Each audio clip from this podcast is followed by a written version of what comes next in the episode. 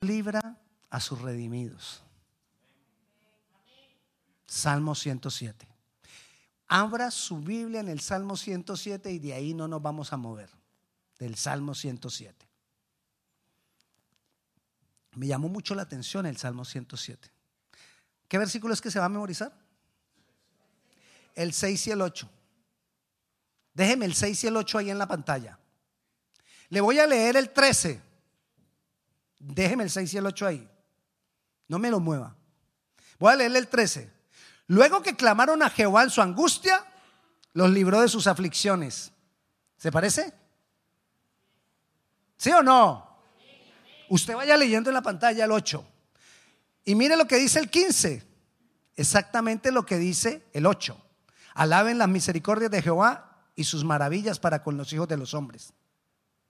Pero le voy a leer el 19, déjemelo en el 6. Y el 19 dice así, pero clamaron a Jehová en su angustia y los libró de sus aflicciones. Y mire lo que dice el 21. El 21 dice, alaben la misericordia de Jehová y sus maravillas para con los hijos de los hombres. ¿Ya cuántas veces van que lo repetimos? Tres, en el mismo salmo. Leamos lo que dice el 28.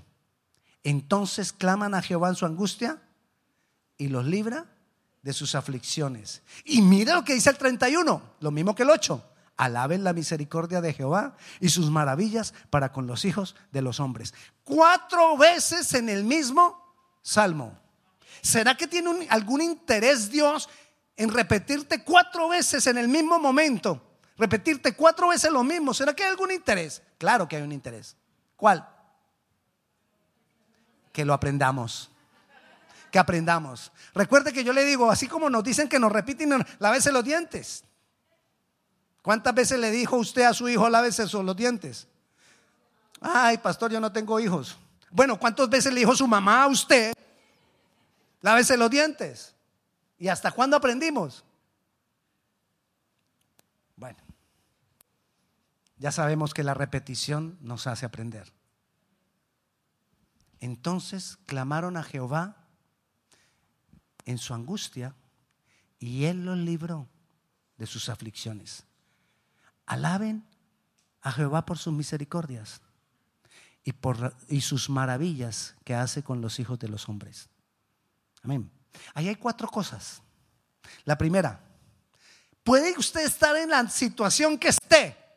Dios te dice cuál es la solución. ¿Cuál? Clama a Jehová. La segunda, ¿qué debes creer cuando clamas a Jehová? Que Él te libra de tu aflicción. La tercera, ¿qué debo hacer cuando Él me libra? Le alabo por su misericordia.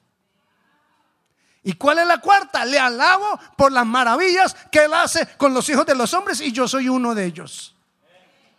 Amén. Esas cuatro cosas nos tienen que quedar grabadas porque cuatro veces vamos a estudiar aquí en el Salmo 107 lo que Él acaba de decir.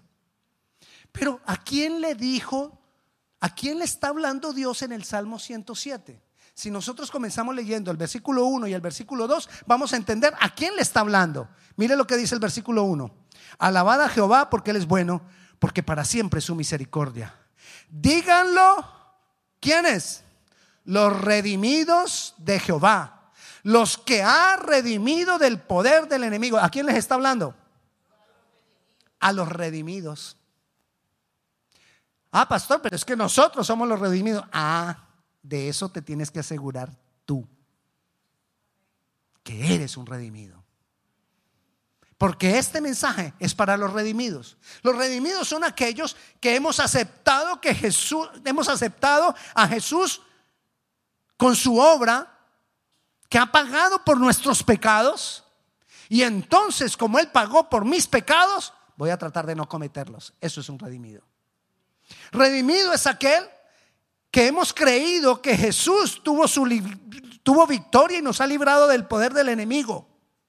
Y trato entonces de caminar en esa victoria.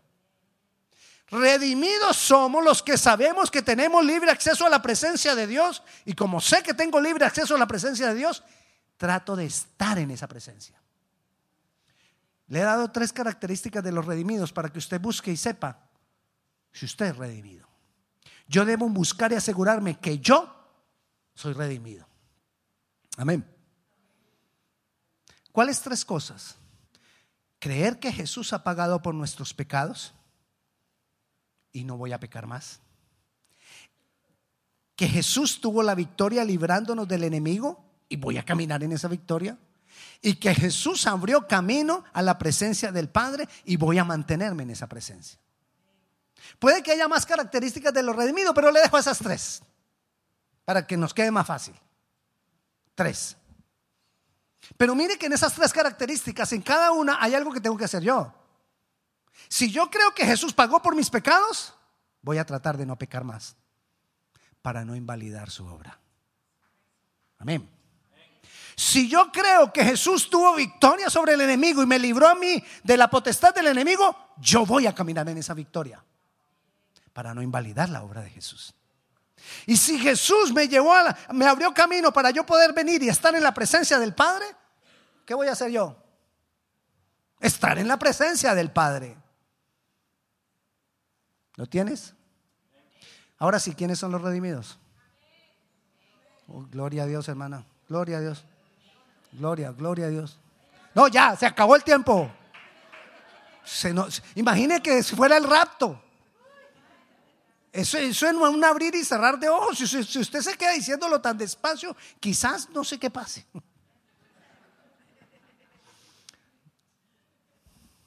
¿Quiénes son redimidos? Ah, gloria a Dios, nos fuimos. Jesús hizo la obra por nosotros. Nadie es redimido porque nació en un hogar cristiano. No se vaya a confundir todos y cada uno de nosotros tiene que haber un momento donde hemos tenido un encuentro con Jesús. Y a partir de ese encuentro nos relacionamos con Él. Así que no se crea redimido porque usted nació en una casa cristiana, no, señor. Nadie es redimido porque es bueno. Es por lo que ha hecho el Señor, es por la gracia del Señor. Nadie es redimido por su propia capacidad, es por Jesús. Amén. Entonces este mensaje es para los redimidos. Todos los redimidos reconocemos constantemente que Jesús es Dios. Más que profeta, más que maestro, más que lo que quiera. Jesús es Dios. Los redimidos sabemos que lo que Él es es Dios y lo que Él hizo pagó por nosotros. Eso lo sabemos los redimidos. Ahora, teniendo el fundamento de los redimidos, que ya sabemos que este mensaje del Salmo 107 es para los redimidos, vamos entonces a mirar el Salmo 107, la bendición de los redimidos. El título del Salmo 107, en mi Biblia, de acuerdo a la Biblia que tú tengas, a la versión, puede que cambie el título. El título en mi Biblia dice provisión de Dios para los redimidos. ¿Cómo dice en la suya? Dios libra de la aflicción. ¿A quiénes? A los redimidos. Asegúrate que tú eres un redimido. Pero hay veces, ¿qué cosas nos pasan a los redimidos? Mire el caso, por ejemplo, en el versículo 5. Está hablando a los redimidos. Partamos de un hecho. Este mensaje, Salmo 7, está hablando a los redimidos. Mire lo que dice el versículo 5 hambrientos y sedientos, su alma desfallecía en ellos. A veces creemos que si somos redimidos no nos va a pasar nada malo. A veces creemos que por ser redimidos entonces tenemos asegurado todo y nada malo nos va a pasar. ¿Cuántos quieren ver el poder de Dios? ¿Sobre qué quieres ver el poder de Dios? Sobre tu vida. Entonces, ¿cómo tiene, cómo tiene que estar tu vida? Con necesidad de poder de Dios. Y cuando necesitamos poder de Dios, quiere decir que no estamos tan bien. Así que si yo quiero poder de Dios, tengo que tener alguna condición donde el poder de Dios se, se pueda manifestar. Porque si todo lo tengo al 100, ¿dónde se, va, ¿dónde se va a manifestar el poder de Dios? Por eso los redimidos tenemos necesidades a veces. En unas áreas todo está bien, pero quizás en otras... Mm. ¿Y qué pasa cuando esa área no está bien? Clama a Jehová en tu angustia. ¿Cómo estaba la condición de los redimidos ahí en el versículo 5? Hambrientos y sedientos. Su alma desfallecía en ellos. Quizás haya momentos en que tu alma desfallece. Quizás haya momentos en que estás en una necesidad apremiante. Quizás haya momentos en que no sabes qué hacer. Y viene el consejo de Dios. Clama a Jehová. Uno. Dos. Cree que Él te libra de tu aflicción. Tres, alaba las misericordias de Dios. Cuatro, alaba sus maravillas, sus obras, sus hechos, las cosas que Él hace con nosotros. Estaba su alma desfalleciendo. Decía ahí el ejemplo, estaba en hambre, estaban hambres y sedientos. Imagínense la situación, están en hambre y sedientos. ¿Cómo los libró? Versículo 7. Los dirigió por camino derecho para que viniesen a ciudad habitable. ¿Qué es que los dirigió por camino derecho?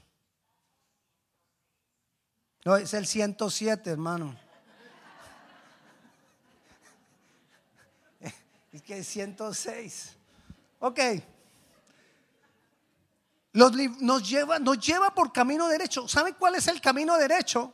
El que no tiene curvas, el que no tiene salidas, es derechito. La distancia más corta entre dos puntos es la línea recta. Eso es camino derecho.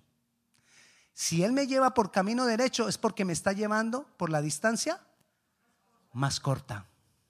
No me hace que dé la curva porque me alargo más, ni que me vaya. No. Cuando Él me guía, me guía por camino derecho. Es decir, lo más corto para llegar a donde está la provisión, la ciudad habitable. Cuando tú estás en necesidad y clamas a Dios, la respuesta de Dios es que te lleva derechito, derechito, derechito a donde está la provisión. ¿Qué quiere decir eso? ¿Que Él te da la provisión? No.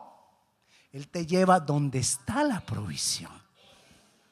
Muchas veces nosotros queremos que aquí donde yo estoy, Señor, estoy en mucha necesidad, dame la provisión. Y no llega. Hey, muévete, quizás es que no estás en el lugar donde va a llegar la provisión. Tienes que ir por camino derecho al lugar donde va a llegar la provisión. Por eso necesitamos clamar a Dios. Porque si me quedo esperando yo ahí, porque soy redimido. Entonces, como soy redimido, no, ahí dice, el redimido tiene que clamar a Dios. Hay que clamarle a Dios. Y Él me va a llevar a la ciudad habitable, al lugar de la provisión de Él, por camino derecho, en el, corto, en el tiempo más corto. Pero resulta que nosotros somos como el burro. Bueno, yo, usted no, yo. No, pues ya vi ahí caras que me hicieron así como. El pastor nos está aquí diciendo que, ok, yo soy el burro, yo, el único burro aquí soy yo. Y entonces, a veces, uno va por camino derecho, pero ¿cuál burro? Me dieron ganas de meterme por acá. Él me quería llevar derechito, en menos tiempo. Pero como yo de burro me metí por acá, ¿qué pasó? Me demoró más. Y hasta que no regrese allí de donde me salí, no voy a continuar el camino. ¿Cuántas veces nos pasa? Muchas. Bueno, a usted no, a mí, a mí es el que me pasa. Lo llevó por camino derecho. Eso vimos ahorita, la respuesta del Salmo 6 y 8. Clama a Dios en tu angustia y Él te liberará de tu aflicción. Mire, ya no lo aprendimos, ¿no?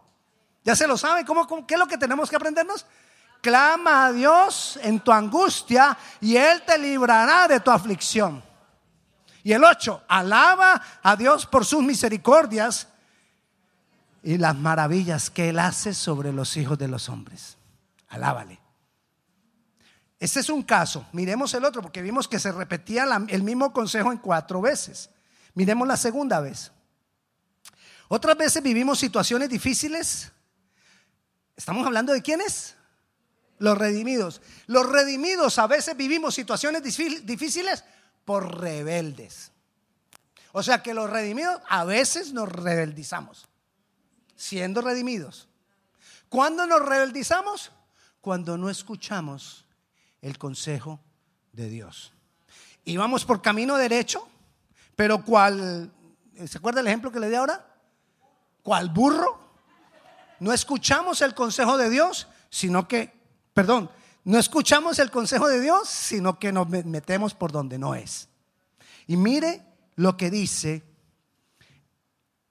el versículo 10 y 11. Algunos moraban en tinieblas y sombra de muerte, aprisionados en aflicciones y en hierros. ¿Por qué vivían aprisionados en prisiones? Por cuanto fueron rebeldes a las palabras de Jehová y aborrecieron el consejo del Altísimo. ¿De quiénes está hablando? De los no está hablando de los de gente del mundo que no quiere saber de Dios, no, está hablando de nosotros. ¿Qué es aborrecer el consejo de Dios? No crea que eh, aborrecer, ay, gas el consejo de Dios, no. La palabra aborrecer ahí es tener en indiferencia. O sea que, ¿qué es tener en indiferencia? Cuando no le hago caso, cuando no lo consulto a Él. Y muchas veces cosas que vivimos nosotros son consecuencia de no haber consultado primero a Dios. Y lo primero que tenemos que hacer, hacer la primera puerta que yo tengo que tocar, ahí toque, toque madera. No hay madera, ¿no? Entonces acá para que se, no se le olvide. Que suene. La primera puerta que tenemos que tocar, Dios. Y cuando no es la primera puerta que tenemos que tocar, muchas veces nos encontramos en prisiones. ¿Qué es una prisión? Una prisión es cuando yo busco una salida y no hay salida. Y a veces nos encontramos así en algunas situaciones de nuestra vida. Miras, por acá no hay salida, no hay salida. Dios mío, ¿qué hago? ¿Cuál es el consejo de Dios? Versículo 13. Luego que clamaron a Jehová en su angustia, los libró. ¿Y de quiénes estamos hablando? Del rebelde, del burro. Y sin embargo, el burro, si clama a Dios, Dios lo libra de su aflicción, porque somos los redimidos. Así que si alguna vez hemos estado haciendo lo que queremos, clama a Dios. Clama a Dios. Cree que Él te va a librar de las aflicciones. Alábale por sus misericordias y alaba las maravillas que Él ha hecho. Leemos 13 y 15. Luego que clamaron a Jehová en su angustia, los libró de sus aflicciones. 15. Alaben la misericordia de Jehová y sus maravillas para con los hijos de los hombres. ¿Cómo los libra? Versículo 16. Porque quebrantó las puertas de bronce y desmenuzó los cerrojos de hierro. ¿De qué estamos hablando? De la prisión, donde no, yo no encuentro salida. Está diciendo que Él tiene todo el poder. Para donde no hay una salida, abre la salida. ¿Recuerda cuando estaba preso Pedro? Todo quedó como para que Pedro saliera. Nuestro Dios tiene el poder para sacarte de cualquier prisión. Así sea una prisión por consecuencia de nosotros mismos. Así sea un problema que yo me busqué. Clama a Dios. Haga así con los dos pies. Clama a Dios. Eso. Ay, sigo. Se nos acaba el tiempo. No hay nada que lo pueda detener. Sea una puerta de bronce. ¿Usted se imagina una puerta de bronce y el cerrojo de hierro? Si fuera de madera, pues uno trae una... ¿Saben? Rapidito, solucionamos. Pero puerta de bronce y cerrojo de hierro, eso no es fácil. Pero Dios puede. Dios puede abrir la puerta. Pero también nos da una tercera vez que nos repite el mismo consejo. ¿Podrían algunos estar en algún momento incluso sentirse uno como a las puertas de la muerte? Mire lo que dice el versículo 18. Su alma abominó todo alimento y llegaron a las puertas de la muerte. Puede haber momentos en que nos sentimos que no hay nada, que no hay salida sea en nuestra mente, sea en nuestro corazón o sea en nuestro cuerpo. Nos sentimos casi en las puertas de la muerte. Pero mire lo que dice el versículo 19. Pero clamaron a Jehová en su angustia y los libró. ¿Qué tenemos que hacer? Cuando estás a las puertas de la muerte, clama a Dios. Clama a Dios. Y cuando estás en las puertas de la muerte, ¿sabes de qué manera Él te libra? Versículo 20. Envió su palabra y los sanó y los libró de su ruina. ¿Con qué te libra el Señor? Con su palabra. Él enviará su palabra sobre ti. Cuando tú le clamas, cuando tú crees que Él te va a librar de la angustia, cuando tú le alabas por sus misericordias, cuando tú alabas las maravillas que Él hace, Él envía su palabra sobre ti. Te la envía a través de una persona que da una palabra para ti. Te la envía a través de una prédica, de una enseñanza. Te la envía a través de lo que tú lees en tu casa. Te la envía de diferentes maneras. Pero ¿sabe cuál es el problema? Que el diablo sabe también que Dios va a enviar su palabra. ¿Dónde es que más tú escuchas la palabra de Dios? ¿Dónde? Sin temor, ¿dónde? En la iglesia. Y si el diablo no quiere que tú escuches la palabra, ¿qué querrá hacer? Impedir que vayas a la iglesia. Porque Él sabe que la solución que Dios va a enviar va a ser con su palabra. Entonces Él quiere impedir que tú oigas la palabra. Y Él se las ingenia de cualquier manera. Y no creas que el diablo va a llegar a tu casa vestido de rojo con dos cachos, una cola y un tenedor a decirte, no vayas hoy a la iglesia. No. Él llega de otra manera. Una manera que tú le digas, ah, bueno, mejor no voy. Deme un ejemplo. Tu amiga, el carro, el hijo, la hija, el dolor de cabeza, la fiesta, la reunión, la lluvia, el frío, el calor, el asado. ¿Sabe cuál es el problema del asado? Que lo que nos está llamando a nosotros el asado, ¿qué es? La carne. La carne. O sea que si nos vamos al asado, ¿qué fue? Pura carne. Llame y dígale, yo voy al asado después de las dos. Y Dios le va a guardar el mejor pedazo de carne. Sigamos. Pero ¿qué hago yo cuando el Señor envía la palabra y me libra de la aflicción? ¿Qué debo hacer con eso? Mire lo que dice el versículo 22. Ofrezcan sacrificios de alabanza y publiquen sus obras con júbilo. ¿Qué tengo que hacer? Contarle a todo mundo. ¿Cómo te parece lo que Dios me hizo? Yo estaba así, yo estaba a las puertas de la muerte, yo estaba destruido, yo estaba mal y Dios envió su palabra y yo creí la palabra y ahora ya estoy bien. El Señor me levantó. Eso es cuando vemos su poder. Pero dice también ahí que levantemos sacrificio de alabanza. ¿Qué es el sacrificio de alabanza? El diablo es sabio. Mentira, no, no es sabio, pero sabe algunas cosas. El diablo es puerco. ¿Qué hace el diablo? Te quita las ganas de alabar. Porque cuando tú alabas, Dios se manifiesta. Y si yo no tengo ganas de alabar, ¿qué debo hacer? Levanta sacrificio de alabanza. El sacrificio de alabanza es, yo no tengo ganas, yo no quiero, pero voy a alabar al Señor. El enemigo quiere quitarme las ganas. No quiero hacer nada. No quiero ir a la iglesia. No quiero adorar. No quiero alabar. Me levanto y lo hago. No quiero levantar las manos. Las levanto. Hermano, y es que usted qué siente cuando levanta la mano. No, no es por sentir. Puede que no sienta nada. Pero yo alabo a mi Señor. Y lo bendigo. Hermano, ¿y usted por qué grita? Porque quiero gritar. Me emociona Dios. Hay quienes gritan al Real Madrid. No sé cómo hacen. Yo grito por Dios. Bueno, y por el Barcelona.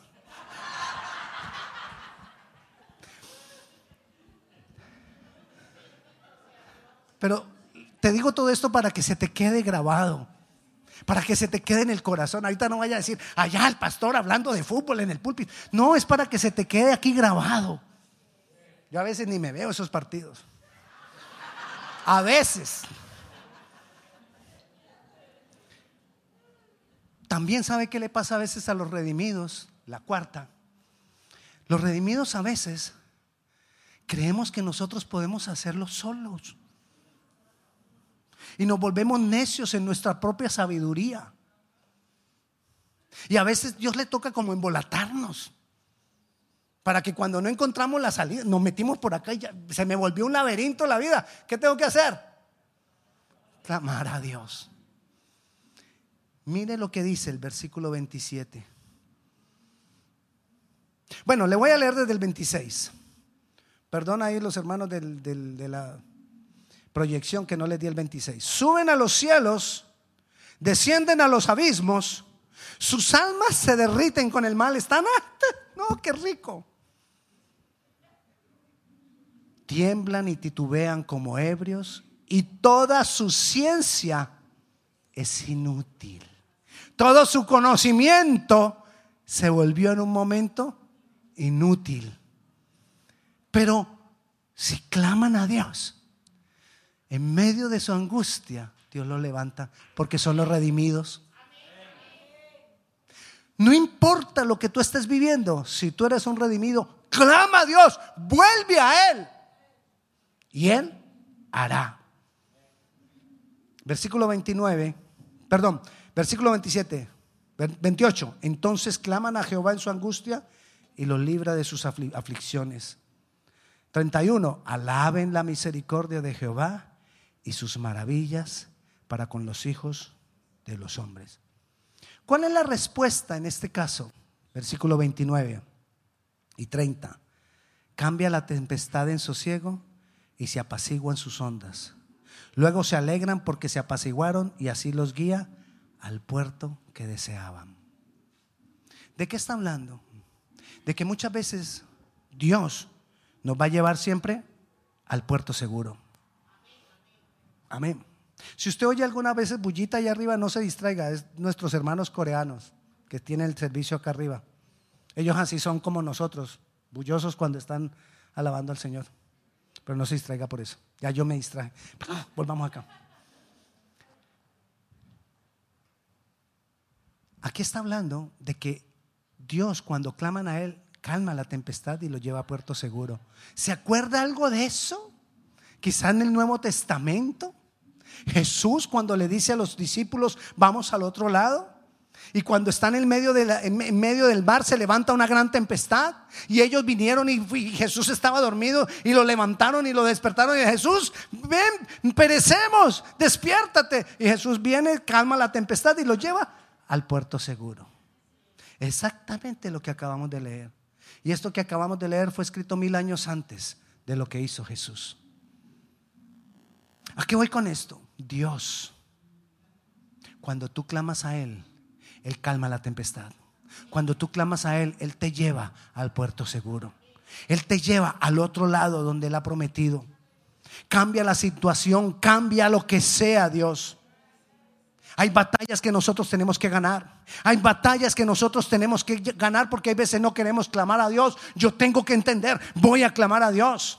Hay veces no quiero alabar, voy a entender, tengo que alabar a Dios. Hay veces no quiero adorar, lo voy a lograr. Es mi batalla. Tu batalla no es contra la puerta que está cerrada. Tu batalla es que tú busques de Dios, que estés en la presencia de Dios. Dios derribará la puerta. Pero mi victoria es aquello que me impide buscar al Señor, no me va, no me, no, me va a ganar. Yo voy a tener la victoria. Dios, Dios quiere que tú clames a Él. Y por eso cuatro veces hoy te lo ha dicho. Bueno, hoy no, nos lo ha dicho como... pero aquí están escritas cuatro veces en el mismo salmo. Clama a Jehová y cree que Él te libra de tus angustias, de tus aflicciones. Alaba sus misericordias. Alaba las maravillas que Él hace. Cuéntalo a otros. Publica sus maravillas y levanta sacrificio de alabanza al Señor. No importa en la condición que estés. sea en una prisión, sea en rebeldía porque no escuchamos el consejo de Dios, sea que estemos en medio de la tempestad porque creímos que nosotros podíamos lograrlo nosotros mismos, sea que estemos en una condición casi de muerte, desfalleciendo nuestra alma, clama a Dios y cree que Él te libra de tus aflicciones. Vamos a orar, pongámonos de pie. Señor Jesús, te amamos. Señor Jesús, tú eres Dios. Señor Jesús, te exaltamos. Señor, aquí estamos. Venimos delante de ti, oh Dios. Y traemos y presentamos delante de ti toda angustia, toda ansiedad, toda preocupación. Y hoy tomamos la decisión de caminar y vivir en la victoria que tú has tenido para nosotros. Clamamos a ti, oh Jehová. Clamamos a ti, oh Jehová. Clamamos a ti, Jehová. Y sabemos que tú, sabemos que tú nos libras de nuestras aflicciones. Lo sabemos, lo creemos y lo declaramos. Jehová de los ejércitos, el Señor, el Rey, Dios poderoso, nos libra de nuestras aflicciones. Y te alabamos por tu misericordia. Porque no es algo que merezcamos, pero te alabamos por tu misericordia. Porque no es algo que merecemos, pero te alabamos por tu misericordia. Y te alabamos por las maravillas que tú haces. Porque tú eres grandioso porque tú eres el Dios Todopoderoso. A ti sea la gloria y la honra por los siglos de los siglos.